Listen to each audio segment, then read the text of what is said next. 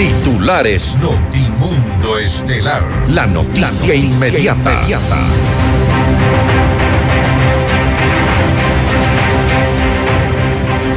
Y el asambleísta por Pachacutic, Mario Ruiz, afirma que la bancada no va a apoyar un mamotreto que demande juicio político contra el presidente Lazo por incapacidad mental o traición a la patria.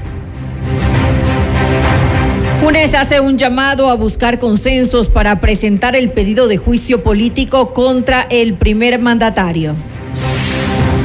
Odebrecht y Selex eh, deberán pagar multas de más de 56 millones de dólares y 1.3 millones respectivamente por un acuerdo colusorio para la construcción de la central hidroeléctrica Manduriacu. El superintendente de compañía se revela que entregó a la comisión que investigó el caso Encuentro 350 fojas sobre la presencia de los albaneses en Ecuador y su relación con empresas. El gobierno dispone 11 millones de dólares para la ejecución de obras emergentes en Chone, Manaví, tras las fuertes lluvias. Detienen al intendente de policía en Pastaza por presuntos actos de corrupción. En la información internacional, cinco sospechosos del secuestro y asesinato de dos de los cuatro estadounidenses en México fueron entregados por el clan del Golfo. El jefe del Organismo Internacional de la Energía Atómica advirtió que los ataques rusos están afectando seriamente a la planta nuclear ucraniana de Zaporilla. Con el auspicio de... Por un Quito digno, municipio de Quito. Si quieres comprar un Volkswagen, ven a la Granados, ven a Equavagen. Mega Kiwi es mucho más. Universidad UTE, juega el resto de tu vida. Cámara de Comercio de Quito, 116 años contigo. Hospital Metropolitano, tu vida es importante para mí. Posgrados de la Universidad Politécnica Salesiana. Inscríbete. Es ahora. Programa de información apto para todo público.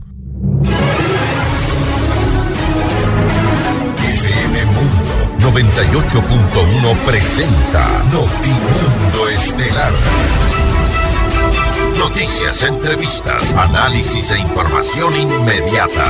Notimundo, la mejor forma de terminar la jornada bien informados. Conducción, Fausto Yepes y María del Carmen Álvarez. Dirección de Noticias, María Fernanda Zavala. Dirección General, Cristian del Alcázar Ponce.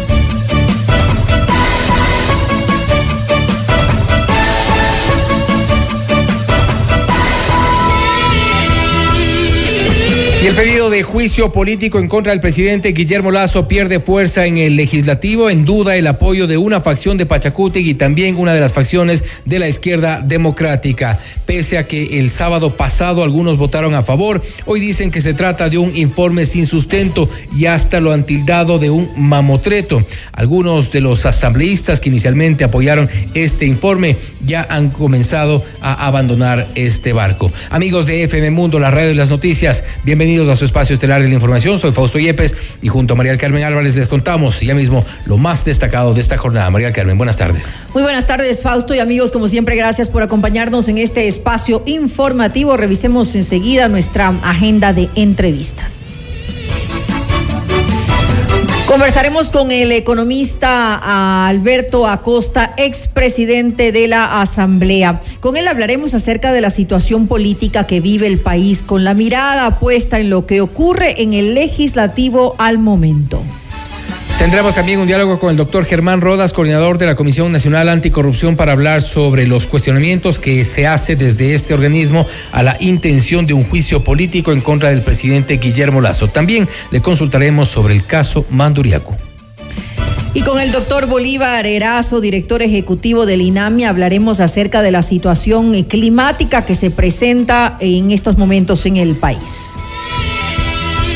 Para nuestra audiencia en Cuenca, recuerden que Notimundo es retransmitido por radio Antena 190.5 FM. Y puede conectarse a FM Mundo Live a través de nuestra fanpage en Facebook, FM Mundo 98.1, Quito, Ecuador, y disfruta de las entrevistas exclusivas y nuestros noticieros completos con la más alta calidad.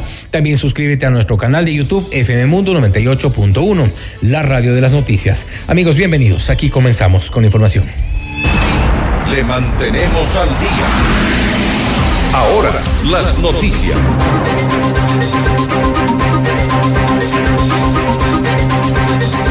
En Notimundo al día, Mario Ruiz, asambleísta por Pachacútica, aclaró que en la bancada legislativa aún no hay una postura definida en torno al pedido de juicio político contra el presidente Guillermo Lazo, debido a que las causales aún no están claras. Sin embargo, afirmó que están a la espera de la entrega de la solicitud que preliminarmente la realizaría UNES. Toca ver quién presenta ese juicio político y qué dice ese juicio político. Y por último, eh, lo que diga el, la demanda no va a ser revisada por los asambleístas, por los 104 que votamos a favor del informe, va a ser revisado por la Corte Constitucional. ¿Cuál va a ser la posición de la bancada como Pachacuti?Nosotros, si viene la, la, la, la, la aprobación, el informe de admisibilidad de la Corte Constitucional para que se, se dé, se dé paso a un juicio político, nosotros vamos a votar a favor de ese juicio político. Pero si la Corte Constitucional les dice no, no sirve la demanda de juicio político porque no tienen las causales, porque es un mamotreto lo que hacen, ya no está en nuestras manos, va a estar en manos de la Corte Constitucional. Vamos a apoyar una, un mamotreto que tal vez de, eh, demande un juicio político por, por incapacidad mental, como decía por ahí algún asambleísta, que se salió de las facciones de Pachacuti para ir a estar de, empleada del, de UNES, o, por esta otra causal que decían traición a la patria. O sea, ¿cómo se puede apoyar eh, tesis tan absurdas? En Notimundo a la carta, Gisela Garzón, asambleísta por UNES, insistió en que la responsabilidad de fiscalizar del, en el caso Encuentro no solo le corresponde a UNES, sino a todo el legislativo. Por esta razón hizo un llamado para buscar consensos y que la asambleísta Viviana Veloz presente la solicitud de juicio político en contra de Lazo con un interpelante de otra bancada la responsabilidad de fiscalizar un caso tan delicado que involucra al presidente de la República y su círculo cercano no tiene que ser exclusivamente de una bancada, sino una responsabilidad compartida de el Pleno de la Asamblea Nacional o al menos de los integrantes de diferentes bancadas del Pleno. Uh -huh. Si bien en el juicio político únicamente pueden ser dos interpelantes, creemos que eh, estarán pendientes del resto de bancadas y que por supuesto llegaremos a consensos de cara a la presentación del juicio político, que si bien eh, no es un informe vinculante que se aprobó el día sábado, recomienda el enjuiciamiento y con ese mandato debemos avanzar. El superintendente de compañías, Marco López, rechazó que la comisión que investiga el caso Encuentro no haya incluido la información que él entregó. El 8 de marzo, López compareció ante la Comisión de Transparencia y Participación Ciudadana de la Asamblea por la información reservada que entregó sobre la presencia de los albaneses en Ecuador. Distinguidos asambleístas, nunca he insinuado, mucho menos expresado la negativa de la institución que represento de proporcionar la información que se me ha requerido.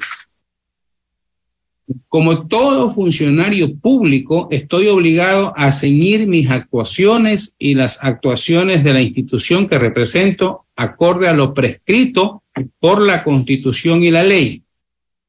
Dicho esto, esta superintendencia jamás se ha negado a entregar la información que algún funcionario público haya solicitado en el ejercicio de su cargo. Es más, y en este caso particular, hemos hecho entrega dentro del término dispuesto por ley, tanto a la Comisión Ocasional Especializada por la Verdad, Justicia y la Lucha contra la Corrupción Además, afirmó que entregó 350 fojas a la Comisión Ocasional sobre la investigación realizada hasta noviembre del 2022 respecto de la presencia de la mafia albanesa en Ecuador y la relación de varias empresas vinculadas a Rubén Cherres y Dristan Yivka. ¿Quién miente, señor superintendente? ¿O usted o el señor Vanegas? ¿Se reunieron o no el jueves por la noche? Miedo ni a Dios. Por lo demás, miedo a nadie porque si no, no me hubiera atrevido a decir lo que dije y a exponer lo que expuse ante ustedes, ante la comisión, ante todos ustedes. Y les he entregado a todos ustedes 350 páginas en donde está todo el esfuerzo hecho por Pero la consulta es específicamente, señor superintendente, es normal que una autoridad se reúna con un legislador el jueves por la noche. ¿Quién miente? ¿Se reunieron o no se reunieron? Quiero, dígame. he reunido solamente Dejemos que, dejemos que responda asambleísta. dos veces con el señor asambleísta Vanegas y las dos veces en la Casa Legislativa. Alguna vez tuvimos un encuentro casual en, la, en, en- en el aeropuerto porque viajábamos en el mismo vuelo. El Comité de Ética de la Asamblea no logró aprobar el informe sobre el futuro de Guadalupe Llori como asambleísta. En la mesa legislativa no hubo los votos para recomendar al Pleno que sea destituida por supuesta gestión de cargos públicos, así como tampoco para archivar el trámite de esta causa. La acusación es impulsada por su ex coideario Bruno Segovia. En octubre pasado, el correísmo fracasó en su intento de que la legisladora sea destituida por supuestos diezmos, pues la moción no alcanzó los 92 votos necesarios en el Pleno.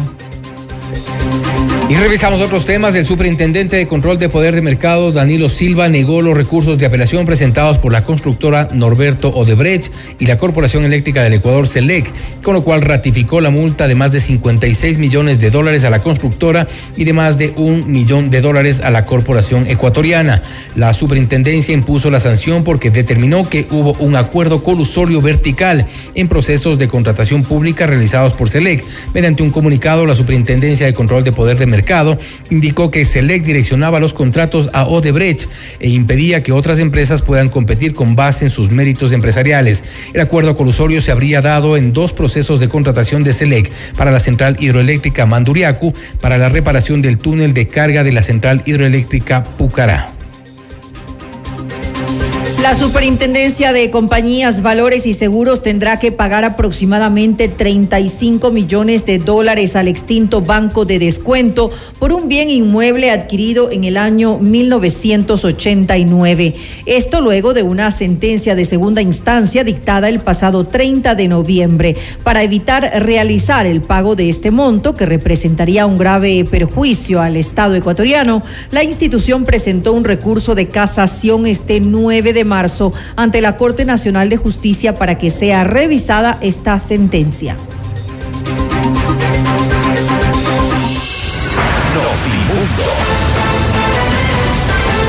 Información inmediata. El Partido Social Cristiano y el correísmo aún no logran un acuerdo para presentar el pedido de juicio político en contra del presidente Guillermo Lazo, aunque la votación para el informe de la comisión del caso Encuentro logró 104 votos. Las negociaciones se mantienen. Esta es la entrevista de Fausto Yepes. Hoy con. Estamos ya en contacto con el economista Alberto Acosta, expresidente de la Asamblea de Constituyente de Montecristi, para hablar sobre la estabilidad o desestabilización que le conviene al Ecuador en este momento político por el que atraviesa. Le consultamos enseguida. Economista Acosta, gracias por estar con nosotros. Bienvenido. Muy buenas noches. La respuesta es categórica. Una estabilidad real y no una estabilidad ficticia. Una estabilidad real le conviene al pueblo ecuatoriano en la medida que se asegure empleo, salud, educación, vivienda y en las que se le asegure también seguridad ciudadana. Pero nada de eso estamos viviendo. Y esto explica por qué la mayoría de la población no confía en el gobernante, no respalda al gobernante y le dio un golpe muy duro el 5 de febrero pasado en la consulta popular o referéndum. En ese escenario, plantear dentro del marco constitucional y democrático una salida establecida en la Constitución no desestabiliza la democracia. Ese es el punto de partida sobre el cual deberíamos movernos. Menudo problema para los ciudadanos porque tampoco confían en una asamblea que está haciendo su parte respecto de este posible juicio político. Los niveles de credibilidad son similares eh, en cuanto al, al, gobernante que usted lo menciona, al presidente Guillermo Lazo, y eh, en cuanto también a los legisladores. Es una asamblea Mire, quizá Fausto, de las sin peores. lugar a dudas, esa es una triste realidad. Más aún cuando vemos que unos grupos de asambleístas que el día sábado pasado votaron a favor de un informe que no es vinculante, que abre apenas la puerta para un posible juicio político, a las pocas horas dan marcha atrás. ¿Qué pasó? Hubo por ahí quizás un intento de cotizarse en el mercado eh, político hubo una visita de algún señor con el maletín, o hay el miedo a que pueda producirse la muerte cruzada que les dejaría a los miembros de la Asamblea Nacional sin su cargo y entonces habría la posibilidad de oxigenar la Asamblea Nacional y de cambiar de presidente de la República. Esa es otra opción también establecida en la Constitución en su artículo 148.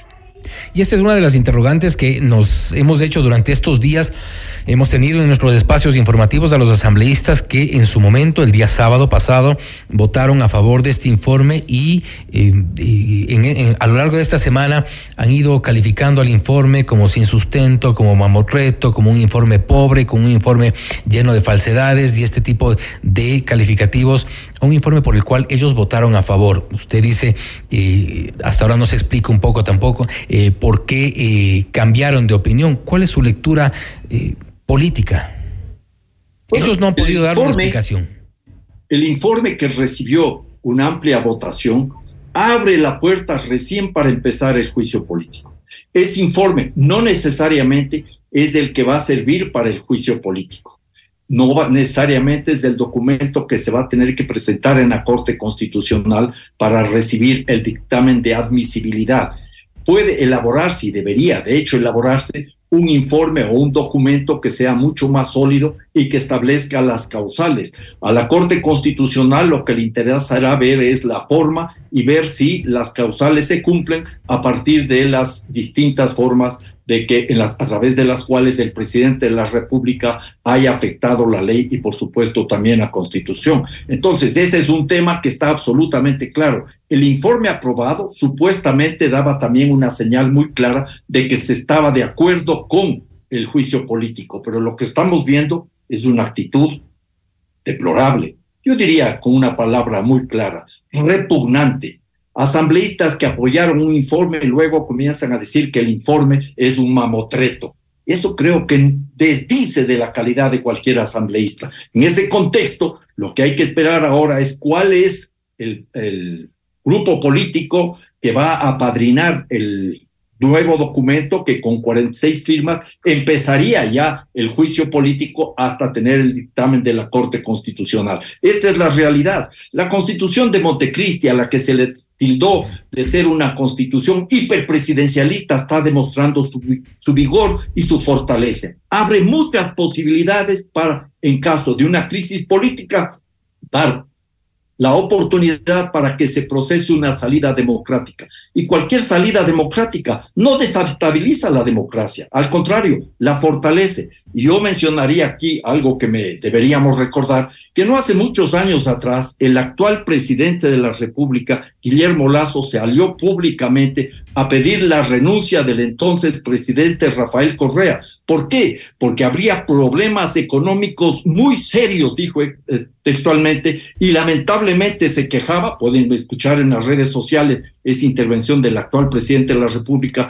cuando estaba de precandidato candidato a la presidencia de la República, creo que fue en el año 2015, dijo que la razón es porque el presidente Correa no, la, porque su mentalidad no da. Y ese era el único argumento. En esta oportunidad hay una serie de elementos que establecen unas relaciones, a mi modo de ver, muy claras en lo que respecta a las afectaciones establecidas en la Constitución, en el artículo 129, los numerales sobre todo 1 y 2, afectaciones a la estabilidad del Estado y lo otro serían delitos contra la administración pública. En ese escenario podemos discutir, pero no nos olvidemos un asunto, se trata de un juicio político, no de un juicio penal. Les invito a que lean el artículo 129 de la Constitución que dice que ese juicio político puede empezar sin que exista algún proceso penal en marcha. No hay que empezar ningún proceso penal. Este es inclusive una suerte de oportunidad que tiene la sociedad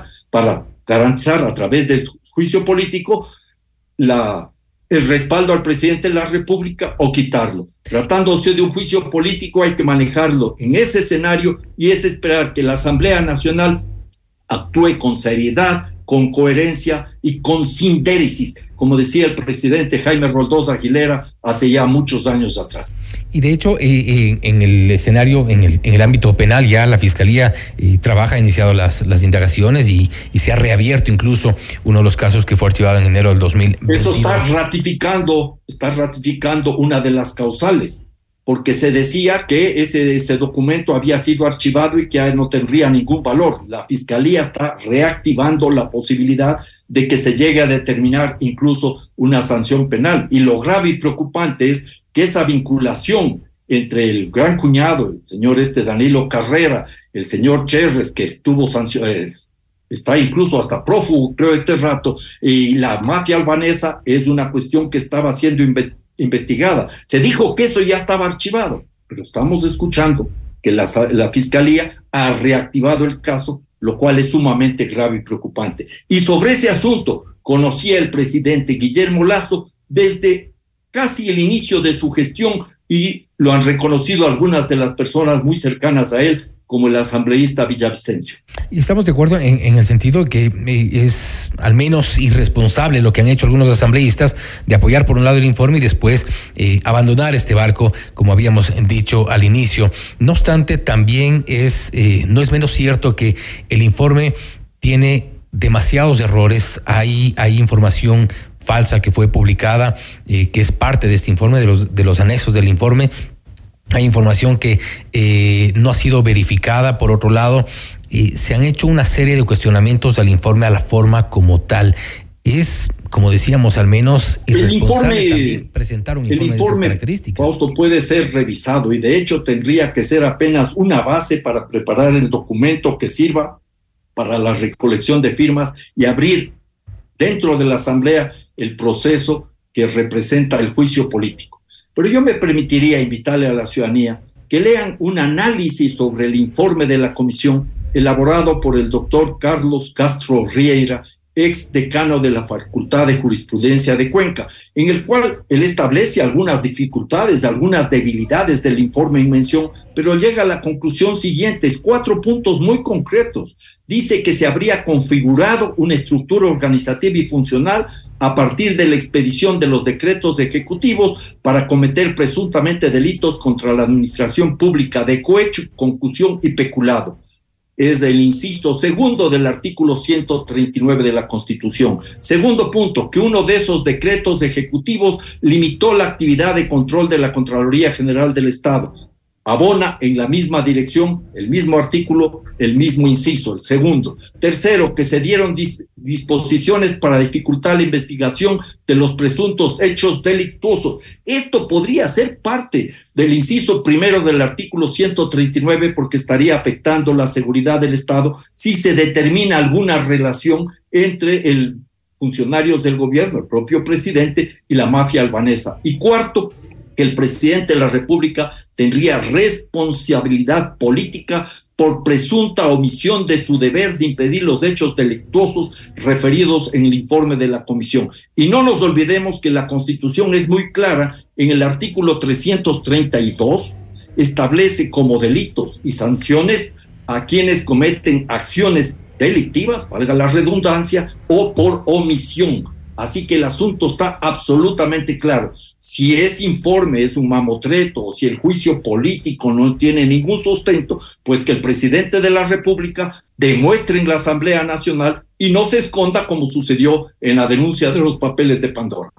Ahora, eh, economista, usted, y para analizar un poco las, las opciones, la muerte cruzada, usted ha dicho, esta es una opción que se agotó. Usted como constituyente seguramente ha hecho una... Hay dos muertes cruzadas hay dos muertes cruzadas. La del artículo 130, que puede ponerse en marcha desde la Asamblea Nacional. Así es. A mi juicio, ese es mi criterio, podemos discutir.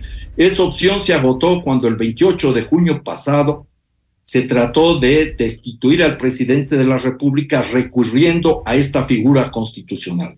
Yo creo que fue una decisión atropellada, apurada, incluso no conveniente en ese momento, porque en lugar de apoyar, sobre todo el correísmo, a la protesta popular liderada por el movimiento indígena, quiso entrar por la tranquera a la destitución del presidente de la República. Algo que, sobre todo al inicio, ese fue el planteamiento del movimiento indígena, con FEIN y FENOCIN, no estaba en la mira. Había 10 puntos que impulsaban una transformación de la política económica. La otra muerte cruzada que podría ponerse en marcha es la que establece en el artículo 148, y eso tendría que impulsar el presidente de la República.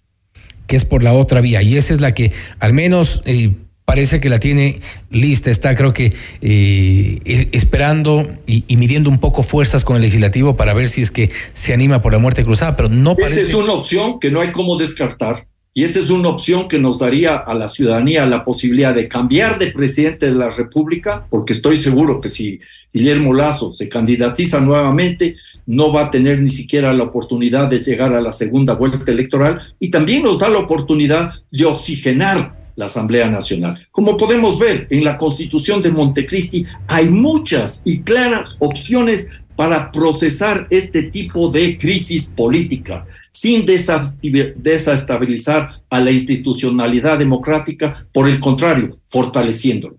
El presidente Guillermo Lazo y a través de sus de las autoridades de gobierno ha dicho también, eh, de momento no es la muerte cruzada no es algo que lo, estén eh, pensando. Sin embargo, creo que muchos eh, pensamos que lo tienen al menos guardado en un cajón, solo listo para poner la fecha. Usted ha dicho también, y, esto es importante, hay otras dos opciones: o el juicio político pasa o el presidente renuncia. Bueno, es una opción es una opción que creo podría ser respaldada por muchos habitantes de este país. Todas aquellas personas que no confían en el gobernante, todas aquellas personas que se sienten frustradas con el gobernante, podrían sumarse a este pedido de la renuncia lo cual no desestabiliza la democracia. Es una opción que incluso está presente en la Constitución de Montecristi. Yo les invitaría a que lean las causales para una terminación del mandato establecidas en la Constitución de Montecristi en su artículo 145. Una de ellas es la renuncia. Si el presidente de la República tuviera algo de sensibilidad, si el presidente de la República escuchara el mandato popular y algo de dignidad, ya lo dije, y sensibilidad, podría él dar paso a una renuncia que le ahorraría al país muchos problemas, muchas complicaciones y podríamos comenzar a pensar en la posibilidad de un golpe de timón que permita al nuevo gobierno, al nuevo presidente, que tendría que estar encabezado por su vicepresidente, para resolver los problemas nacionales. ¿Y no es posible un golpe de timón ahora con el presidente en funciones, eh, quizá dar un giro a su política, algo que parece intenta ya con el cambio de autoridades, en el caso, por ejemplo, del ministro de Gobierno? Bueno, me parece a mí que todavía no ha dado las señales claras, porque no se trata de que haya un cambio gatopardista, cambiar para que no cambie nada. Tendríamos que ver señales muy claras en varios ámbitos. Por ejemplo, el gobierno nacional debería ser categórico y decir, bueno, vamos a poner en marcha los acuerdos a los que llegamos en la mesa de diálogo con el movimiento indígena porque de eso se ha cumplido apenas un 10%. Por ejemplo, debería dar señales muy claras desmontando la comisión esta con la cual de forma subrepticia, encubierta, se quiere privatizar la seguridad social. Desarme esa comisión. Por ejemplo, abriendo la puerta para canalizar recursos para el sector productivo, sobre todo del campesinado. Por ejemplo, que se olvide de las intenciones de una flexibilización laboral que tiendan a una mayor precarización laboral y que no acepte lo que se ha pedido, la privatización de ciertas empresas del sector público, como el Banco del Pacífico. Señales claras de que quiere cambiar de rumbo, pero me temo que el señor está muy atado a sus obligaciones con la gran banca, con los acreedores internacionales, con el Fondo Monetario Internacional y está preso de una visión, no diría ideológica, sino teológica neoliberal se quiere achicar el tamaño del Estado y esperar que las fuerzas del mercado de una manera espontánea resuelvan los problemas. Vemos que eso no funciona.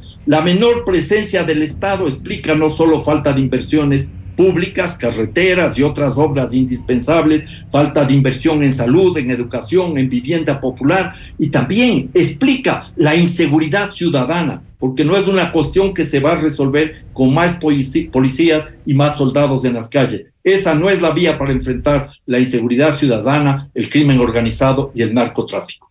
Este giro y estos cambios necesarios desde el gobierno, también desde la Asamblea Nacional, urgentes porque la estabilidad tampoco puede esperar más. Economista Costa, gracias nuevamente por haber estado con nosotros. Les agradezco. Muy buenas noches. Gracias. Una buena noche también para usted. Ha sido el economista Alberto Acosta, expresidente de la Asamblea Constituyente de Montecristi, hablando sobre la estabilidad o la desestabilización del país. ¿Cuáles son los caminos para una salida y recuperar algo de la institucionalidad y, y de la estabilidad en este país? Pues ha sido el análisis del economista Acosta. Esto es Notimundo Estelar, siempre bien informados.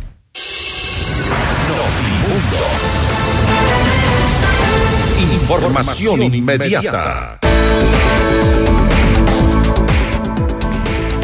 Estudia posgrados en la Universidad Politécnica Salesiana en diferentes modalidades, híbridas, presencial en línea y presencial apoyada en la tecnología de la innovación y comunicación.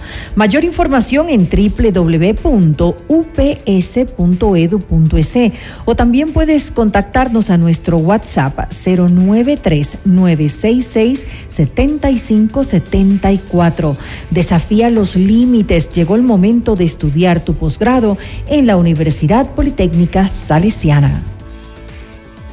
Convierte tus utilidades en la mejor inversión. Un Volkswagen de Equavagen recibe beneficios especiales, accede al financiamiento Volkscredit y estrena tu auto nuevo.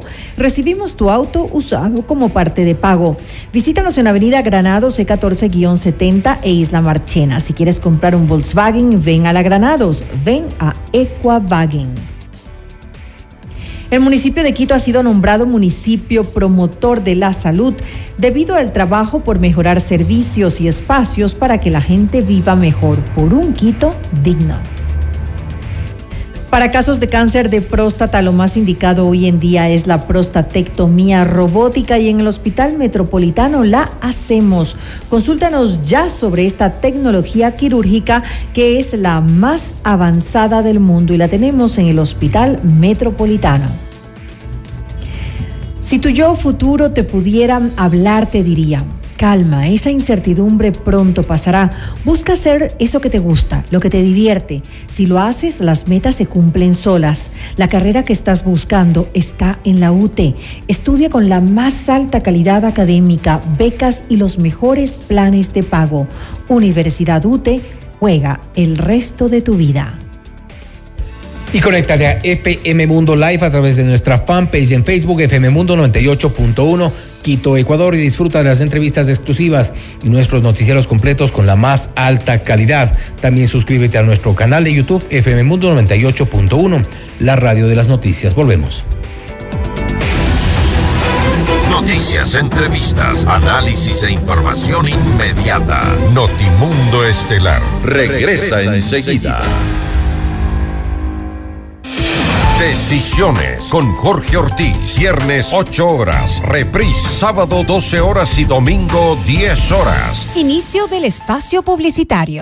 Porque tus proyectos merecen los mejores materiales. Ven y descubre el nuevo Mega Kiwi en la Avenida de los Granados. Las mejores marcas de ferretería en Mega Kiwi Granados. Más calidad para tu hogar en Mega Kiwi Granados. Los mejores materiales de construcción en Mega Kiwi Granados. No importa el tamaño de tu proyecto. En Mega Kiwi Granados tenemos todo lo que necesitas para tu proyecto con los mejores precios. Mega Kiwi es mucho más. Papá, no me imagino un día sin un consejo tuyo, sin tu apoyo y todo el amor que siempre me das. Agradezco tanto esta segunda oportunidad que nos da la vida para estar más cerca de ti. Gracias a la velocidad de respuesta del área de emergencia del Hospital Metropolitano, el hijo de Don Luis va a seguir disfrutando de su primer héroe, Hospital Metropolitano. Tu vida es importante para mí. Conoce más de nuestros servicios llamando al 1-800-H-Metro o en nuestras redes sociales. Vamos a innovar. A crecer. A perfeccionar nuestros conocimientos. Conoce las ofertas de posgrado que te brinda la Universidad Politécnica Salesiana. Te ayudamos a cumplir tus retos. Estudia en en diferentes modalidades, presencial, en línea, presencial apoyada en TIC, híbrida. Desafía los límites. Atrévete a ir por más. Mayor información en www.ups.edu.es.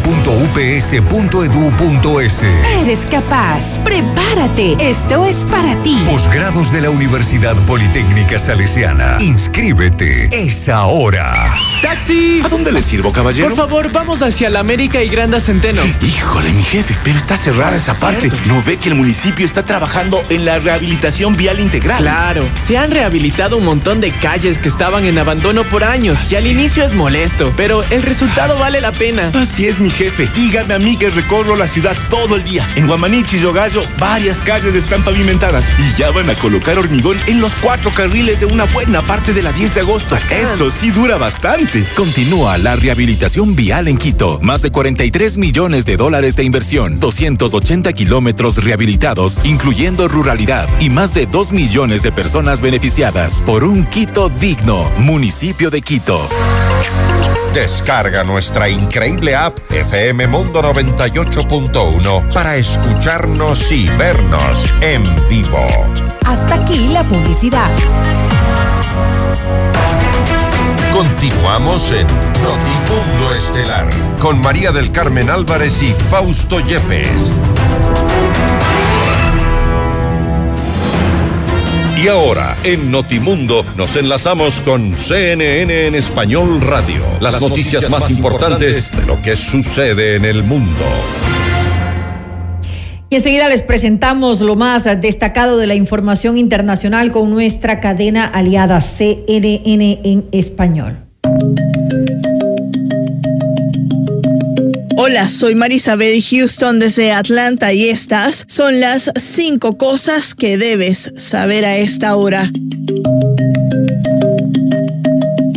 El presidente de México, Andrés Manuel López Obrador, arremetió contra los republicanos este jueves por una propuesta que daría a Estados Unidos mayor autoridad para luchar contra los cárteles mexicanos de la droga en ambos lados de la frontera. Según el mandatario, el proyecto es una ofensa al pueblo de México y una falta de respeto a la independencia del país. A México se le respeta. No somos un protectorado de Estados Unidos, ni una colonia de Estados Unidos. México es un país libre, independiente, soberano. Nosotros no recibimos órdenes de nadie. Aquí manda el pueblo de México. La disputa se produce cuando aumenta el escrutinio sobre los esfuerzos para controlar la violencia de los cárteles tras el secuestro de un grupo de turistas estadounidenses a principios de este mes en la ciudad fronteriza mexicana de Matamoros. El cártel del Golfo, considerado responsable del secuestro de cuatro turistas estadounidenses la semana pasada en Matamoros, México, emitió una carta de disculpa escrita a mano, según imágenes que circulan en línea, y una versión de la carta obtenida por CNN de un funcionario familiarizado con la investigación en curso sobre los secuestros. La fuente le dijo a CNN que los investigadores creen que la carta es auténtica. El cártel dijo que entregaba a cinco de sus miembros a las autoridades locales. En una de las fotos publicadas en línea se puede ver a cinco hombres acostados boca abajo y sujetos en el pavimento con sus camisas sobre sus rostros. Las autoridades uniformadas se ven de pie sobre ellos. CNN no puede confirmar la autenticidad de las fotos y ha pedido comentarios a las autoridades mexicanas y estadounidenses. Los sistemas de defensa aérea de Ucrania no resistieron algunos de los misiles Cancel de Rusia, según un asesor del presidente Volodymyr Zelensky, luego de un ataque generalizado desde Moscú este jueves. Se dispararon un total de 84 misiles contra la infraestructura ucraniana, incluidos seis balísticos Cancel, que tienen la capacidad de eludir las defensas aéreas de Kiev, dijo el ejército ucraniano. El misil Cancel es una arma hipersónica usada por Rusia en algunas ocasiones en las primeras semanas de su invasión el año pasado. Sin embargo, el poderoso misil rara vez se ha visto sobre los cielos del país. Su primer uso conocido fue en marzo de 2022 y luego nuevamente en mayo, según el Centro de Estudios Estratégicos e Internacionales. Al menos seis personas murieron y siete resultaron heridas después de un tiroteo en la ciudad de Hamburgo, en el norte de Alemania, según el canal RLT NTV, afiliada de CNN. El reportero de NTV dijo que los perpetradores se dieron a la fuga y agregó que los servicios de emergencia y los médicos se encontraban en el lugar. Un asteroide recién descubierto del tamaño de una piscina olímpica tiene una pequeña posibilidad de colisionar con la Tierra en 23 años, con un impacto potencial en el día de San Valentín en 2046, según la Oficina de Coordinación de Defensa Planetaria de la NASA. El asteroide tiene una probabilidad de 1 en 625 de golpear la Tierra, según las proyecciones de datos de la Agencia Espacial Europea aunque el sistema Sentry del Laboratorio de Propulsión a Chorro de la NASA calculó las probabilidades más cerca de 1 en 560. El sistema de la NASA rastrea posibles colisiones con objetos celestes. Y esto es todo en esta edición de CNN 5 Cosas. Para más información sobre estas historias y conocer las últimas noticias, siempre puedes visitar cnne.com slash 5 cosas. Desde Atlanta les informó Marisabel Houston. Sigan conectados e informados a través de cnne.com.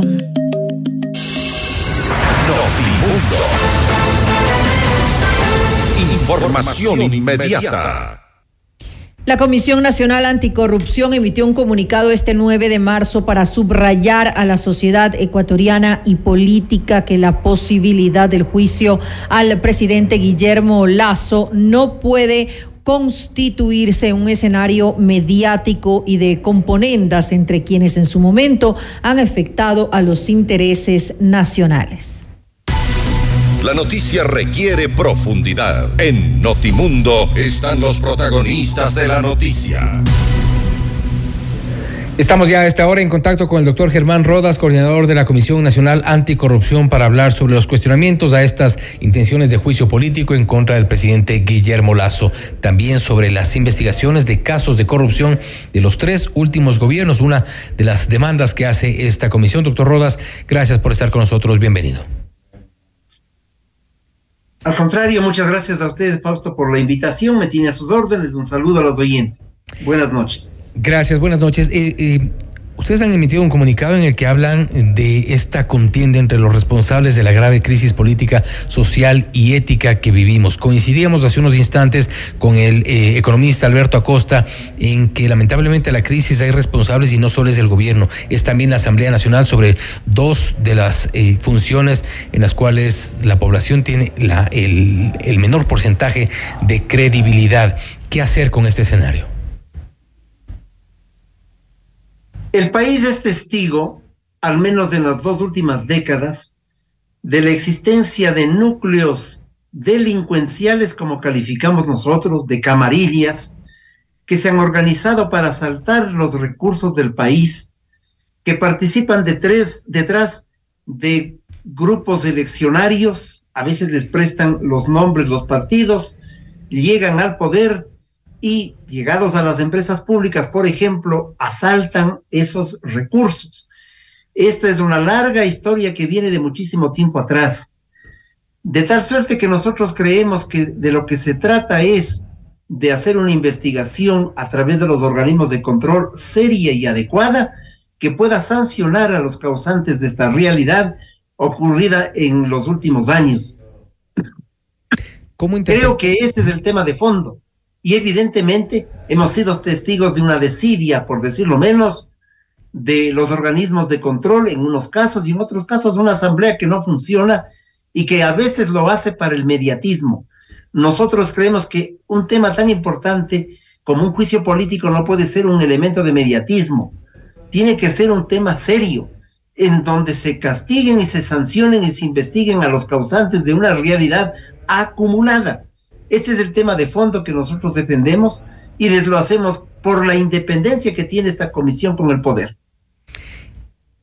¿Qué hacer también cuando tenemos a una asamblea donde se está intentando cocinar un juicio político, una asamblea que demanda al presidente de la República por su eh, la, la, poca confianza que le tiene la gente, los ciudadanos en general? No obstante, se trata de un, eh, de un poder legislativo con los mínimos eh, niveles de credibilidad, igual que el presidente de la República. Y ellos están en este momento preparando este juicio político. Vemos asambleístas que han cambiado de opinión en cuestión de, en, en menos de una semana cambiaron de opinión respecto al informe, pero ¿a dónde nos lleva todo esto? No solo en el plano político, porque si bien lo que ustedes han mencionado, esta demanda de investigación de todas estas, estas, eh, estas células de corrupción que se han gestado desde otros gobiernos inclusive, pero este es el presente. Hoy es el cuestionamiento es en contra de una estructura, una supuesta estructura que rodea al presidente de la República. Así es, y esto lo advertimos también en el comunicado público de la comisión el hecho eh, deleznable, grave, en cuanto a la denuncia, deleznable en el caso de que sea cierta y gravísimo en el caso de lo que se ha señalado. Si es que la ecuación de corrupción está acompañado de narcopolítica y narcotráfico, estamos en un momento gravísimo, de tal suerte que esa investigación tiene que producirse con seriedad. Yo entiendo perfectamente lo que es un juicio político, es decir, una realidad distinta a lo que es un juicio en otras esferas, de lo que puede hacer fiscalía. Pero quizás este es el momento para no separar las cosas. No es una juxtaposición obligatoria y menos es una juxtaposición arbitraria y obligada. Creo que es una convergencia de dos realidades que exigen llegar a una misma causa, que es precautelar los intereses de la patria respecto de problemas fundamentales que la pueden hundir en un peor desastre en el mediano y en el largo plazo. Ese es un tema grave que debe ser investigado con celeridad y aquello no significa mediatismo y aquello no significa lucimientos, ni menos precampañas electorales. Yo creo que esto hay que debe significar y debe convalidar el ejercicio de un cargo en respeto a la democracia, en respeto a la ciudadanía y precautelando el interés nacional. Y Ustedes mencionan que la posibilidad de juicio político al presidente no puede constituirse en un escenario mediático de componendas entre quienes en su momento han afectado los intereses nacionales. Las, las componendas, o al menos eso se, se está visualizando, ya están allí. Así es, una componenda que, que atraviesa una serie de factores. Es decir, me quedo en el juicio, me voy del juicio en función de... Eh, no nos olvidemos que hay una mesa servida que tiene que ver con las designaciones de Contralor, con la designación de organismos de control, de Consejo Electoral, etcétera, etcétera. Entonces es un problema que nos preocupa. No estamos haciendo una afirmación, sino una preocupación de que el tema pueda ser derivado en medio de este esquema del reparto. Y eso sería gravísimo. Por eso es que insistimos se trata de una acción de fiscalización seria a los tres últimos regímenes que evidentemente tienen tentáculos que los unen entre sí y que tienen aristas que los, los tiene atados entre sí, porque los núcleos han sido los mismos. Caso, caso, caso evidente en empresas públicas que están funcionarios o han estado funcionarios que sirvieron en la administración de Correa. Mire, el día de hoy, permítame Fausto que le comente, el día de hoy sancionan eh, en, la superintendencia de, de, control. De poder del eh, mercado, así es. De, control de mercado. El tema de Manduriaco. Algunas de las. Y lo sancionan con una multa de un millón de dólares a Selec. Y con y 56, millones para, para Odebrecht. A Odebrecht. Esa fue la primera denuncia que presentó la Comisión Nacional Anticorrupción. Por eso tiene el valor histórico que le estoy señalando. Sin embargo, nosotros sabemos que algunos de esos funcionarios que estuvieron en el acto colusorio, como dice esa superintendencia, que además abre la puerta y el compás para que Fiscalía actúe ahora sí con brevedad. Algunos de esos funcionarios todavía están en, en, las empresas mencionadas. Recuérdenos alguno, doctor. Miren, no quisiera pecar este rato, eh, no tengo reserva en decirlo, pero no, no tengo los nombres precisos de este momento, pero ahí estaba un señor Medizalde, eh, de lo que yo recuerdo, y otras gentes que estaban en niveles inferiores, que hacían los que hacían los pagos, pues son las gentes que ejecutan los pagos para, para los contratos, para los contratos complementarios. A veces son personales, personajes subordinados al mando superior. Esto es lo que nos preocupa, que hay, hay esos niveles de recruzamiento entre lo que fueron los gobiernos anteriores y el actual. Y además, además, esta decisión, insisto, debe exigir para que Fiscalía actúe a la brevedad sobre un tema que tiene ocho años y que termina dándonos la razón. Y es increíble. Bueno, ya nos pasamos de tema a este, eh, al caso Odebrecht y Selec. No obstante, eh, antes de cerrar el, para cerrar el otro tema respecto al juicio político al, presidente Guillermo Lazo de esta pretensión de, de, la bancada de UNES en la Asamblea Nacional, eh, ¿cuál cree usted que sería una salida lo más adecuada, lo menos traumática inclusive para los ciudadanos? Yo creo que es el que primero se asuma por parte de la propia Asamblea y de los organismos de control la responsabilidad de actuar con la misma vara para medir a los regímenes en todo momento. Es decir, este no puede ser una disputa que al final del camino nos hable de una disputa entre aquellos grupos delincuenciales que pululan en el país. Pero eh, eso es lo que debemos impedir. Responsabilidad no, es una palabra que se conozca en el en el legislativo. ¿Perdón? Responsabilidad no es una palabra que la conozcan o al menos que la practiquen en el legislativo. Bueno, algunas palabras no las conocen. De tal manera que responsabilidad, eh, raciocinio, eh, tolerancia, involucramiento con la lucha social, creo que no la conocen. Pero yo creo que es la hora de que la ciudadanía ejerza su Contraloría Social y exija, por lo tanto, que con la misma vara se midan a todos los regímenes y que nos enteremos de los negocios que comenzaron en el 2000 y que pueden seguir hasta ahora, y que exijamos un comportamiento distinto a las autoridades del poder público para que efectivamente actúen en contra de la corrupción y no favorezcan la impunidad. Tenemos que pasar a una práctica social de rescate de los valores fundamentales del país y no a un discurso que se queda simple y llanamente en el sainete. Usted lo ha dicho hoy, Fausto. Tienen una forma de votar hace una semana cambian la votación hoy, mañana puede ser otra. Este es un país que requiere dignidad y requiere que le dignifiquen, porque caso contrario, ciertamente están de más algunas personas o de más de algunas instituciones. Siendo eh, así, en este escenario, el juicio político es una opción, la renuncia del presidente Guillermo Lazo lo han planteado como otra de las opciones y otra quizá un giro de timón por parte del gobierno. ¿Cuál es la más cercana o cuál es la que podría ser más ejecutable? Todas son válidas, todas se complementan. Yo no puedo decir que el, juicio político no es eh, eh, adecuado, porque el juicio político es, una, eh, es un derecho además de la Asamblea. El problema está cuando se le ejerce con responsabilidad o no. Esa es la gran diferencia.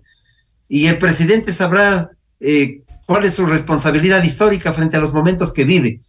Lo que nosotros llamamos, advertimos y llamamos la atención es que en un escenario de esta naturaleza, lo que hacemos es favorecer la impunidad de los grupos que han asaltado el poder históricamente en los últimos años y que lo han hecho a través de la otra irresponsabilidad de los partidos de garaje y de alquiler que han permitido esta circunstancia y también del hecho de la dinámica democrática electoral que los ciudadanos no la ejercen con absoluta responsabilidad porque nos dejamos obnubilar por quién canta mejor o por quién genera el TikTok más adecuado. Yo creo que la lucha de las ideas, la contraposición de tesis, la doctrina, han desaparecido en el debate y ese también es un elemento que estamos cosechando en este momento. Lamentablemente es la historia de no, de no acabar de, nuestro país. Y, doctor Rodas, cambiémonos ya al tema sobre la sanción a Odebrecht y a Selec por parte de la Superintendencia de Control de Poder del Mercado. 56 millones de dólares de, eh, de multa para la constructora Odebrecht y un millón de dólares para la Corporación Ecuatoriana de Electrificación, la Selec, de Electricidad, Selec. Eh, esta sanción ya es eh, un precedente sobre un caso de corrupción que, como usted recordaba hace unos momentos, fue denunciado hace ya varios años. Hubo esta, eh, este direccionamiento de los contratos hacia Odebrecht por parte de Selec. Esto es, es grave. Claro, y nosotros lo dijimos en nuestra denuncia. Y nos demandaron por aquello. El señor Glass el señor Esteban Albornoz, que era el director de, del, eh, el presidente del directorio de SELEC, nos demandó el prefecto de Pichincha. Eran demandas de tres y de cuatro millones por cada uno de los miembros de la, de la comisión. y nos demandó también el, el, el, el entonces Contralor Carlos Pólida. Ahí estaba todo el núcleo.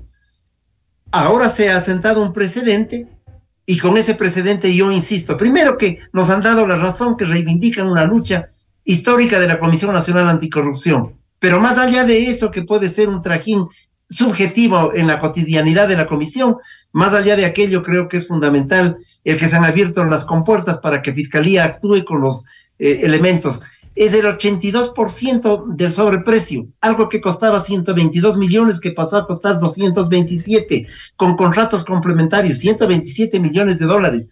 De tal suerte que eh, es un tema grave que, que debe conmocionar al país porque son dineros finalmente de todos nosotros. Doctor Roda, siempre importante su, su visión sobre lo que ocurre en la parte política también y en estos lamentables hechos de corrupción en nuestro país. Gracias nuevamente por haber estado con nosotros. Gracias la invitación. Buenas noches a usted y a los oyentes. Hasta pronto. Gracias, hasta pronto. Ha sido el doctor Germán Rodas, coordinador de la Comisión Nacional Anticorrupción, hablando sobre los cuestionamientos a la intención de un juicio político en contra del presidente Guillermo Lazo. Ha reconocido también que eh, los problemas que se que nacen de la Asamblea Nacional, que ahora mismo está eh, cocinando este posible juicio político en contra del presidente Lazo. También se ha referido a la sanción a las eh, a la empresa constructora Odebrecht y a la estatal Selec por parte de la Superintendencia de Control de Poder de Mercado. Un tema de corrupción sobre la hidroeléctrica Manduriaco, denunciado hace ocho años. Hoy les han dado la razón. Esto es Notimundo Estelar, siempre bien informados. Noticias, entrevistas, análisis e información inmediata. Notimundo Estelar regresa, enseguida.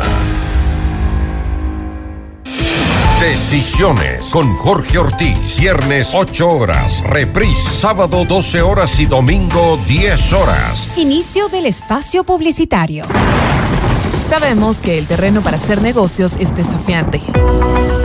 Tranquilo. En la Cámara de Comercio de Quito cuentas con un equipo y juntos llevaremos tu negocio al siguiente nivel. Nosotros ponemos la experiencia, tú pones las ganas. Te esperamos en la Avenida Amazonas y República Edificio Las Cámaras. Para más información visita www.ccq.es o contáctanos al 098-475-3529. Cámara de Comercio de Quito, 116 años contigo. En el país, 7 de cada 10 no tienen un empleo adecuado. ¿Cuántos hay detrás de tu trabajo? La competencia crece cada día. Pero hay una buena noticia. Tú también puedes crecer. Te queremos preparado. Posgrado SUTE. Se adaptan a tu tiempo y sin pagar más. No es fácil. Nadie dijo que lo fuera. Pero la grandeza es un juego para pocos. Posgrado SUTE. Mejoras tú, mejora todo. Convierte tus utilidades en la mejor inversión. Un Volkswagen de Equavagen. Recibe beneficios especiales. Accede al financiamiento Volkscredit y estrena tu auto nuevo. Además, recibimos tu auto usado como parte de pago. Visítanos en la Avenida Granados, E1470 e Isla Marchena. Si quieres comprar un Volkswagen, ven a la Granados. Ven a Equavagen. Vecina, ¿ha visto lo bonito que están los parques de la ciudad? Sí, vecina. Y también las calles. Usted ha visto cómo ha mejorado la provisión de servicios de salud el agua y el alcantarillado también. Claro, por eso es que nuestro municipio ha sido nombrado municipio promotor de la salud. ¡Qué orgullo! El municipio de Quito ha sido nombrado municipio promotor de la salud debido al trabajo por mejorar la provisión de servicios, educación, por mejorar el agua y el alcantarillado, por las nuevas y rehabilitadas vías, por nuevos parques y por todos los espacios saludables que transforman la vida de todas las quiteñas y quiteños. Por un Quito digno, municipio de Quito. Todos los programas mírelos en nuestro canal de YouTube, FM Mundo Live. Fin del espacio publicitario. Continuamos en Notimundo Estelar. Información inmediata. Le mantenemos al día. Ahora, las noticias.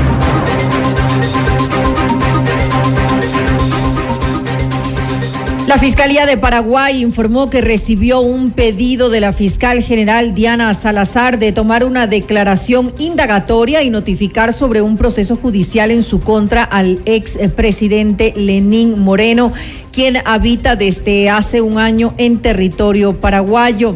Además, el director de Asuntos Internacionales del Ministerio Público, Manuel Doldán, aclaró que no tiene un pedido formal de captura. Agregó que recibió una carta rogatoria de Diana Salazar en la cual solicita como diligencia preliminar que notifique al expresidente de la existencia de un proceso judicial en su contra. Doldán también eh, señaló que no existe ningún obstáculo para una eventual extradición al señalar que Paraguay no un tratado en esta materia para llevar a cabo ese procedimiento. Y atención, el Tribunal de la Corte Provincial de Justicia de Imbabura ratificó el estado de inocencia del sargento de policía David Velastegui. Él era procesado por presunta extralimitación en sus funciones en el sector de Mascarilla, donde murió un ciudadano. Luego de esta decisión, la Policía Nacional señaló en un comunicado, una vez más, queda demostrado que el procedimiento realizado por el servidor policial fue ejecutado bajo los parámetros legales vigentes en favor de su vida y de la de terceros. Además, la institución indicó que el proceso se desarrolló bajo el apoyo e intervención permanente del Departamento de Defensa Institucional. El intendente de policía de Pastaza, Dorian Spin, fue removido de su cargo por presuntos actos de corrupción. Mediante un comunicado, el Ministerio de Gobierno rechazó el acto y reiteró su compromiso por un servicio público y honesto. Por su parte, la Fiscalía informó que Spin, junto con un familiar, habrían solicitado dinero al administrador de un centro de tolerancia a cambio de no clausurar el lugar. Tras un operativo, incautaron un vehículo y un sobre Manila con decenas de billetes de distinta denominación. Además, la institución indicó que en las próximas horas se desarrollará la audiencia de formulación de cargos contra los detenidos. Revisamos más información y atentos con las imágenes. Un monto de 11.3 millones de dólares dispondrá el gobierno nacional para la ejecución de obras de carácter emergente en Chone, Manabí y por las afectaciones del temporal invernal. Este fue el anuncio del presidente Guillermo Lazo tras una mesa técnica donde participaron ministros de Obras Públicas, Agua, Salud, Prefectura de Manabí y Alcaldía de Chone. Además, adelantó que brindará las facilidades para que el Banco de Desarrollo entregue un crédito al municipio de Chone.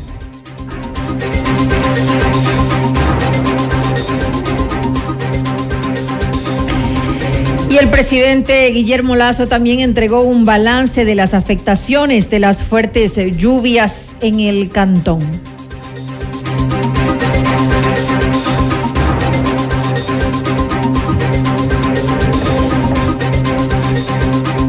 El municipio de Chone ha planteado una solicitud de crédito al VEDE por 13 millones de dólares para llevar a cabo todo, toda la, infraestructura para bombeo de agua eh, y de esta manera evitar las inundaciones de la zona central de Chone. Pues bueno, yo me comprometo a hablar inmediatamente con el gerente del BEDE a efectos de que dé viabilidad esa solicitud de manera urgente. Es una solicitud por cerca de 13 millones de dólares.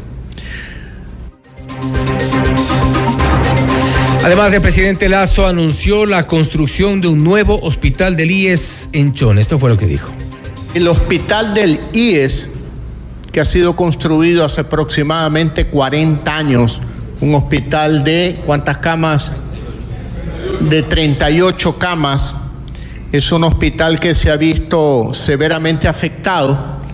Lo que acordamos con el presidente del IES es que vamos a llevar a cabo la construcción de un nuevo hospital del IES en Chone porque los daños que ha causado la inundación al hospital eh, son irreversibles. Por lo tanto, hay un compromiso del IES de iniciar el proyecto de construcción de un nuevo hospital en Chone que probablemente tendrá un valor de inversión de 25 millones de dólares. Son las acciones que ha anunciado el gobierno nacional a propósito de las inundaciones en la provincia de Manabí, concretamente en Chones. Recordemos que tras las fuertes lluvias cerca del 90% de esta ciudad quedó afectada. Algunos de los hospitales, como vemos en imágenes, también sufrieron el embate de este temporal. Eh, el, en el caso del hospital del IES fue inhabilitado inicialmente, también el hospital general eh, de Enchone fue eh, tuvo los efectos de esta lluvia. Los cultivos también fueron afectados y por ello es que el gobierno ha anunciado la intervención en varias áreas. Las lluvias, sin embargo, según nos han informado las autoridades, permanecerán, según el informe meteorológico, hasta el próximo 13 de marzo, del 8 al 13 de marzo. Tendremos un informe sobre este tema. Presten mucha atención porque al menos cuatro personas resultaron heridas debido a varios eventos relacionados con las fuertes lluvias que soportó Guayaquil la tarde del 8 de marzo. La ciudad registró inundaciones en 22 puntos, colapsando alcantarillas y cautizando el tránsito vehicular. Según reportes de las autoridades, al menos cuatro personas resultaron heridas a causa de dos incidentes relacionados con el temporal Además, se reportó la caída de 10 árboles a causa de las lluvias. La Corporación para la Seguridad Ciudadana de Guayaquil emitió una alerta a la ciudadanía en la cual le señala que las lluvias se extenderían hasta el próximo 13 de marzo. Revisamos otros temas. La minería ilegal es una de las principales fuentes de financiamiento de las organizaciones delictivas que ya se han impregnado en la provincia de La Suay. En Notimundo al Día, Arturo Velasco, comandante de la tercera división del ejército Tarqui, confirmó la presencia de dos grandes bandas criminales y aunque resaltó que las Fuerzas Armadas realizan esfuerzos para combatirlas, lamentó que no se dan mayores resultados por falta de apoyo de la justicia. Por situación de seguridad no se podría manifestar, pero sí están aquí unas dos organizaciones, una de ellas esta de los Lobos, que han cometido este tipo de actividades ilícitas y estamos en coordinación pues con las entidades responsables, que es la Policía Nacional, permanentemente intercambiando información de inteligencia y ejecutando operaciones coordinadas con ellos para tener éxito y tratar de desalojar a este tipo de organizaciones de nuestras jurisdicciones. Existen células grandes de, de, gente dedicada a este tipo de actividades que el momento que ven la presencia militar o alguna persona extraña al área, ya se alertan y se arma la operación y al día siguiente, no, al día siguiente, ese mismo día ya no hay nada. El pasado 6 de marzo se conoció que helicópteros militares de Perú habrían bombardeado con misiles a maquinaria ecuatoriana que realizaba actividades de minería ilegal en territorio peruano. El ataque supuestamente ocurrió en el cantón Macará el domingo 5 de marzo. Frente a esto, eh, Velasco eh, confirmó que no existió dicho bombardeo y que tampoco participó el ejército de Perú. Efectivamente, yo me trasladé a Macará conversamos con el alcalde, nos fuimos al sitio, verificamos, en realidad no fue un bombardeo como, como se dice ahí, simple y llanamente tampoco participó el ejército, el ejército del Perú no tiene competencia en minería ilegal en el país vecino, coordiné con nuestro par peruano, el señor general de, de división Marcos Rodríguez, que es del comandante, Comando de Operaciones Norte, y él me ratificó que no participaron ellos, fue la Policía Nacional eh, del, del, Perú más la Fiscalía quienes ejecutaron esa operación. Y dentro de sus leyes pues, pues existe la destrucción de, y más aún tratándose de proximidades del límite político internacional y más aún tratándose aparentemente o supuestamente de máquinas ecuatorianas. Y se presume que son máquinas ecuatorianas porque fueron detenidos cinco ecuatorianos. Entonces, el Perú actuó soberanamente dentro de su territorio en defensa de sus intereses medioambientales. Notimundo. Información inmediata. Estudia posgrados en la Universidad Politécnica Salesiana en diferentes modalidades, híbridas, presencial en línea y presencial apoyada en la tecnología de la innovación y comunicación. Mayor información en www.ups.edu.es o también puedes contactarnos a nuestro WhatsApp 093 966 7574. Desafía los límites. Llegó el momento de estudiar tu posgrado en la Universidad Politécnica Salesiana. Continúa la rehabilitación vial en Quito, más de 43 millones de dólares de inversión, más de 280 kilómetros rehabilitados, incluyendo ruralidad para que las vías estén a la altura de nuestra ciudad, por un Quito digno.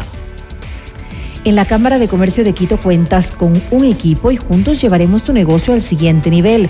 Nosotros ponemos la experiencia y tú, tú pones las ganas.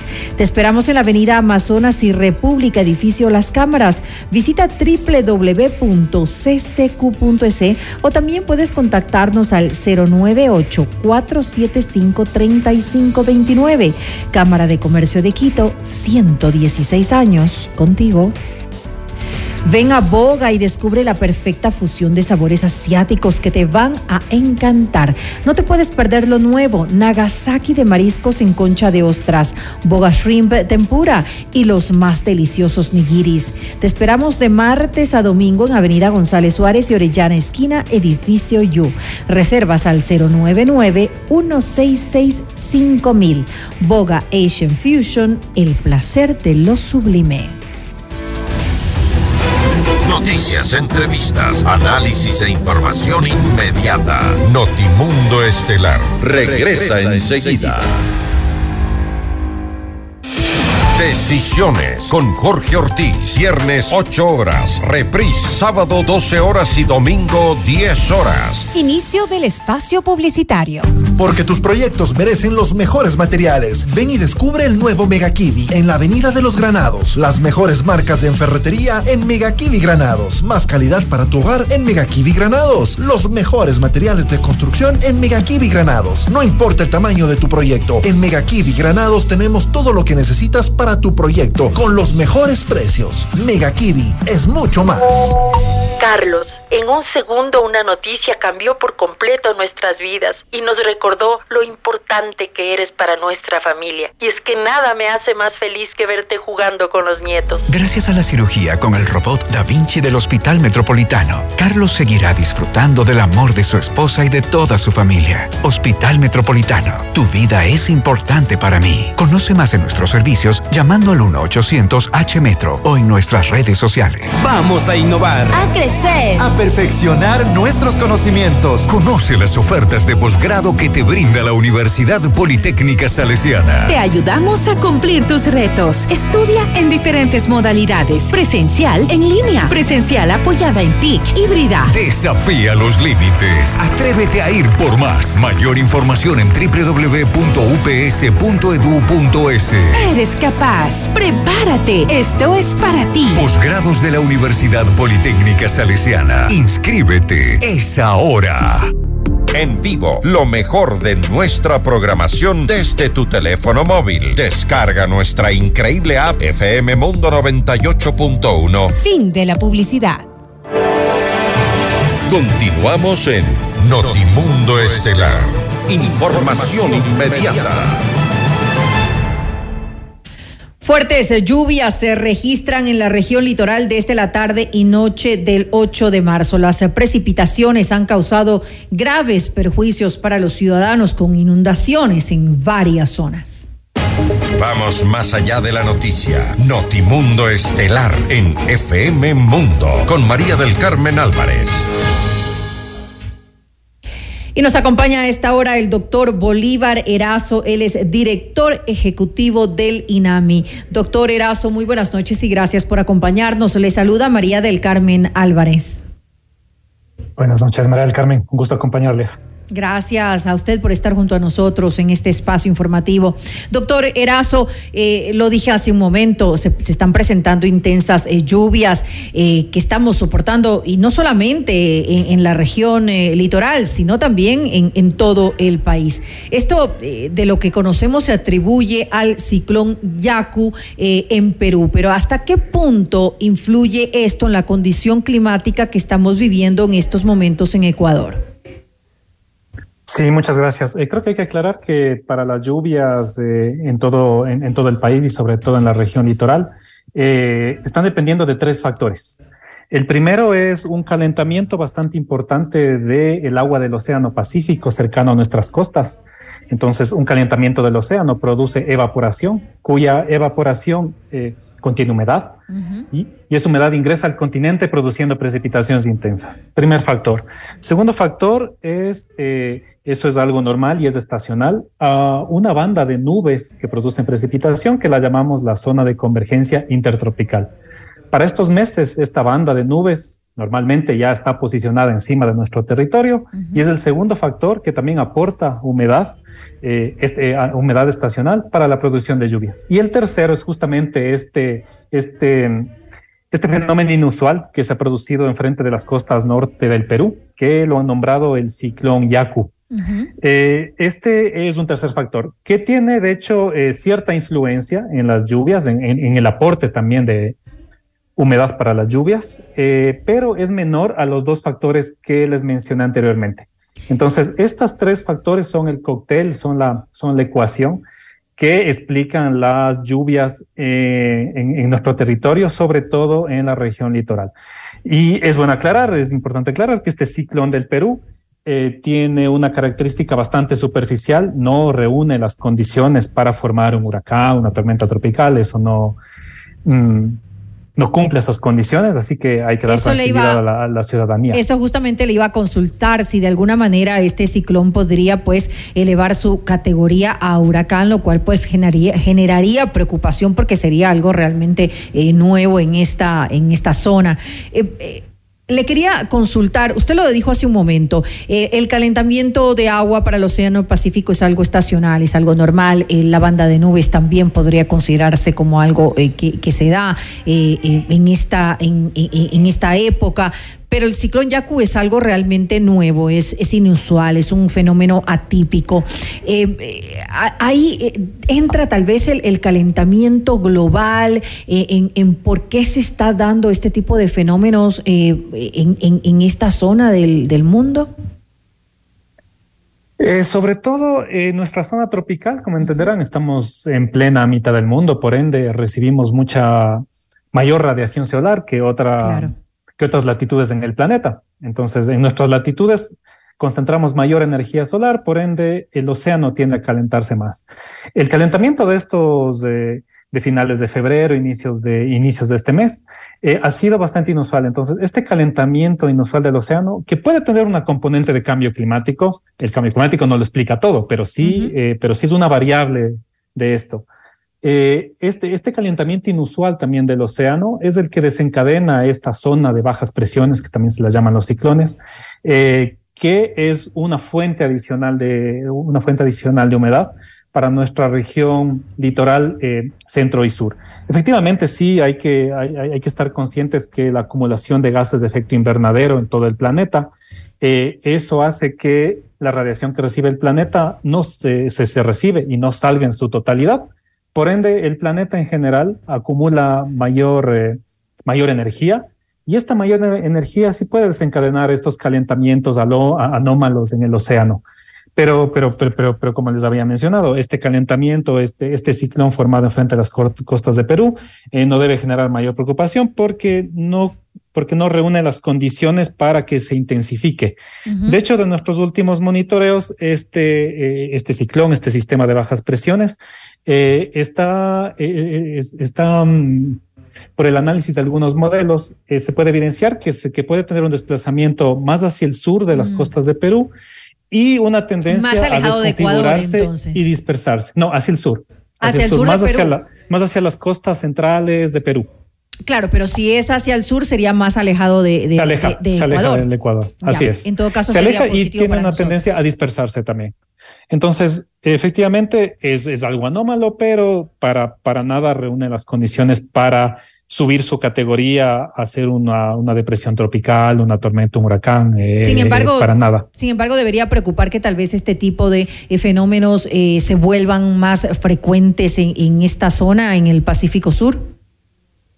Eh, no necesariamente, el monitoreo es permanente. Ha sido anómalo esto. eh, eh, conocemos que del Servicio, del Servicio Nacional de Meteorología del Perú, el CENAMI Perú, eh, ellos tienen unos registros bastante antiguos. Eh, efectivamente, es, esto no es usual, pero hace más o menos 40, 45 años ocurrieron unas condiciones similares a esto. Por supuesto, en esa temporalidad eh, no teníamos satélites ni la tecnología de ahora, y ahora es como un poco más evidente y se puede monitorear con más detalle qué es lo que está ocurriendo en el océano, en, nuestra atmósfera, eh, en, en donde ocurren nuevos sistemas de bajas presiones, estos ciclones superficiales.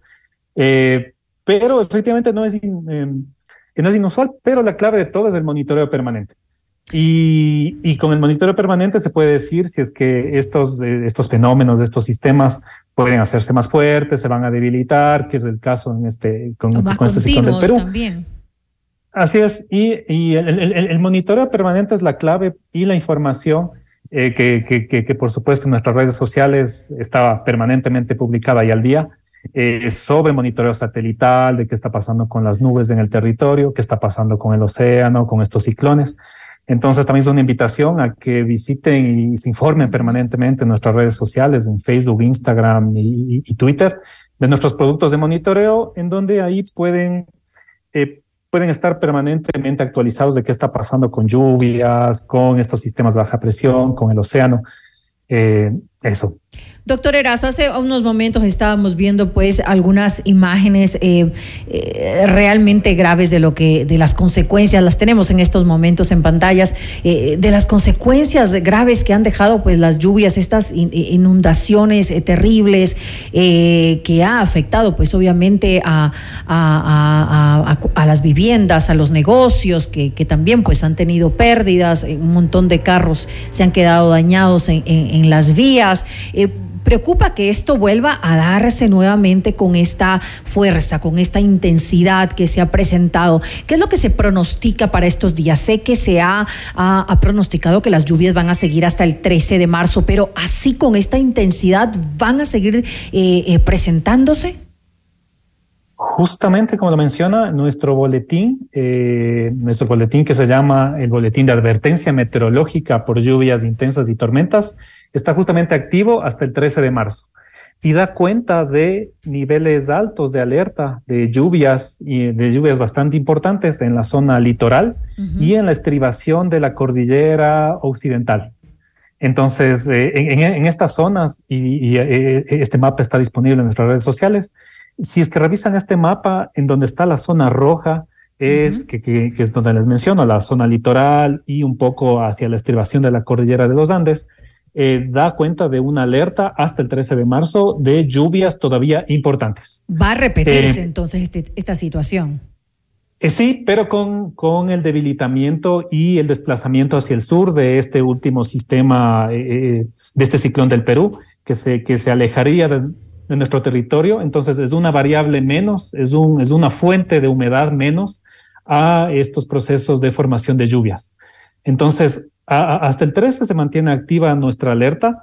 Por supuesto, en, en- en- a- hasta el 13 o luego del 13, nosotros actualizaremos nuestro boletín para alertarles de en dónde se ubicarán eh, las zonas en donde habrán alertas medias, altas o muy altas de ocurrencia de precipitaciones. Se había informado, usted lo, lo comentaba, siempre se está por parte del NAMI eh, monitoreando eh, lo que pues puede ocurrir con, con- relación a- al, al clima. Sin embargo, se había eh, advertido de forma oportuna sobre eh, la, la fuerza con la que iban a llevar a llegar estas, estas precipitaciones, porque yo, yo había leído algunas de, de las, de las informaciones que se habían publicado y se, hablaba, se advertía de precipitaciones, pero tal vez eh, no se había previsto que iban a ser tan fuertes las lluvias que se iban a presentar aquí en el país, sobre todo como lo vimos ahorita en esa zona. Sí, como bien lo menciona, el INAMI emitió, emitió la alerta de forma oportuna el día 3 de marzo. Eh, eh, ahí lanzamos nuestro boletín de advertencia meteorológica número 10 y también un boletín comunicativo que alertábamos que ese fin de semana efectivamente eh, las, esa configuración atmosférica y las condiciones del océano daban para que las lluvias se intensifiquen desde ese fin de semana, luego del 3 de marzo. Entonces, efectivamente, como INAMI sí lo informamos. Eh, lo que sí estamos eh, reforzando es con nuestro par, con, eh, con, la Secretaría de Gestión de Riesgos, es que, es que estos informes, nuestros boletines y demás, tengan una, una comunicación más masiva, incluso más allá de nuestras redes sociales.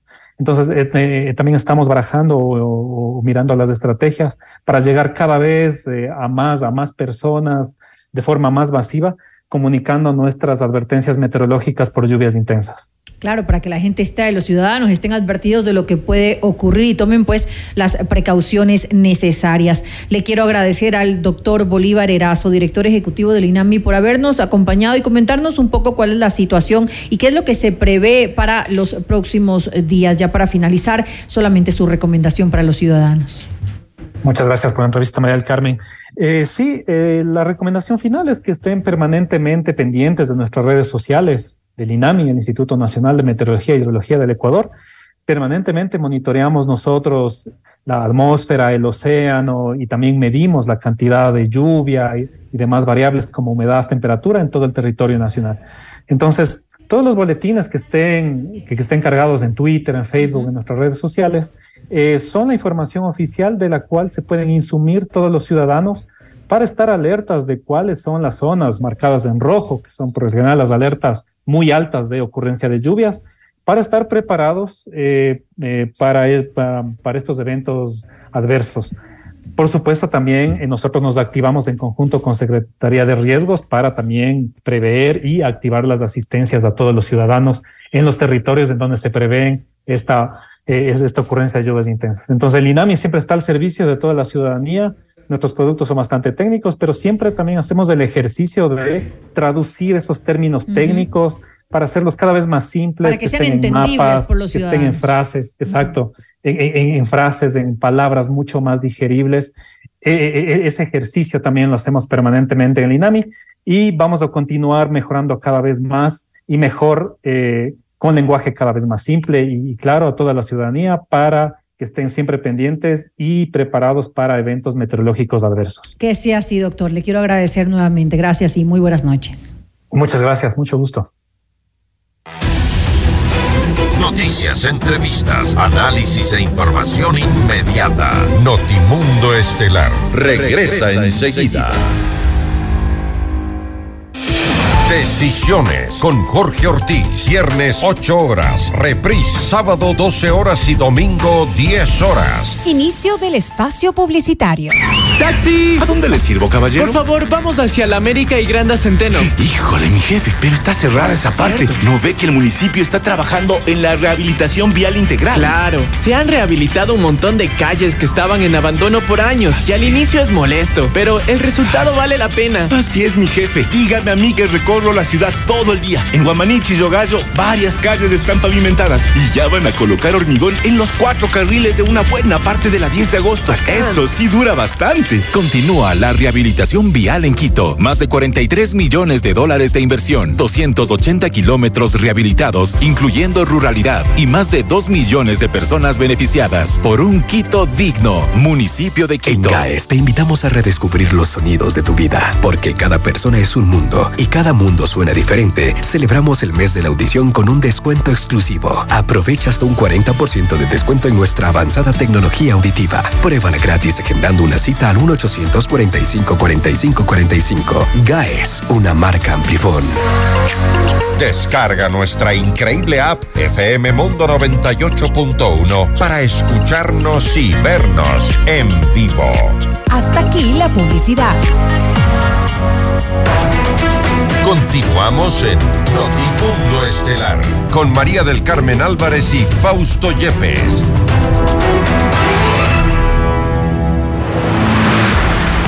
Los acontecimientos más importantes en el mundo se los contamos a continuación.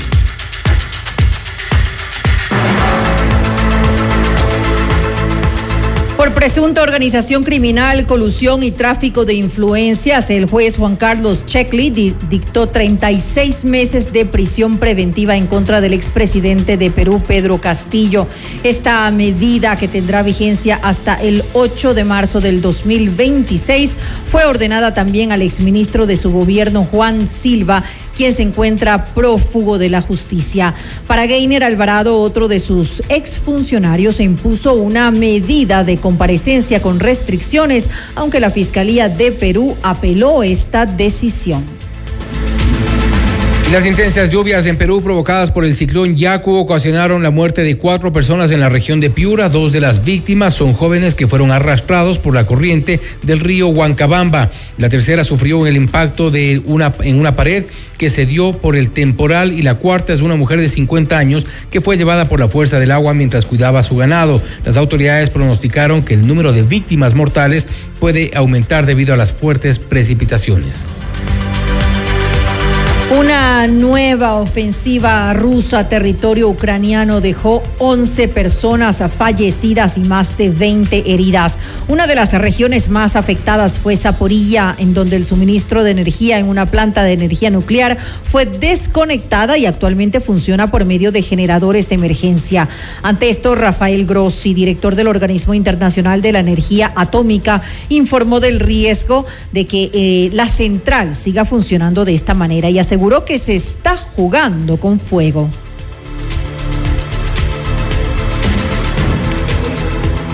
Y antes de cerrar este, este, espacio informativo, una actualización eh, de noticias a nivel nacional. El Servicio Nacional de Atención Integral a Personas Adultas Privadas de la Libertad informó que la directora del Centro de Privación de Libertad del Guayas número 2 femenino sufrió, sufrió un atentado la tarde de este 9 de marzo. Tras una intervención oportuna fue atendida y se encuentra en buen estado de salud, sin presentar heridas. Los servidores de la policía que brindaban seguridad a la funcionaria fueron heridos y trasladados a una casa de salud. Más atentados en contra de eh, servidores del sistema carcelario en nuestro país. Hasta aquí la información en Notimundo Estelar. Volvemos mañana con más noticias y entrevistas. Gracias y que tengan una muy buena noche. Hasta mañana.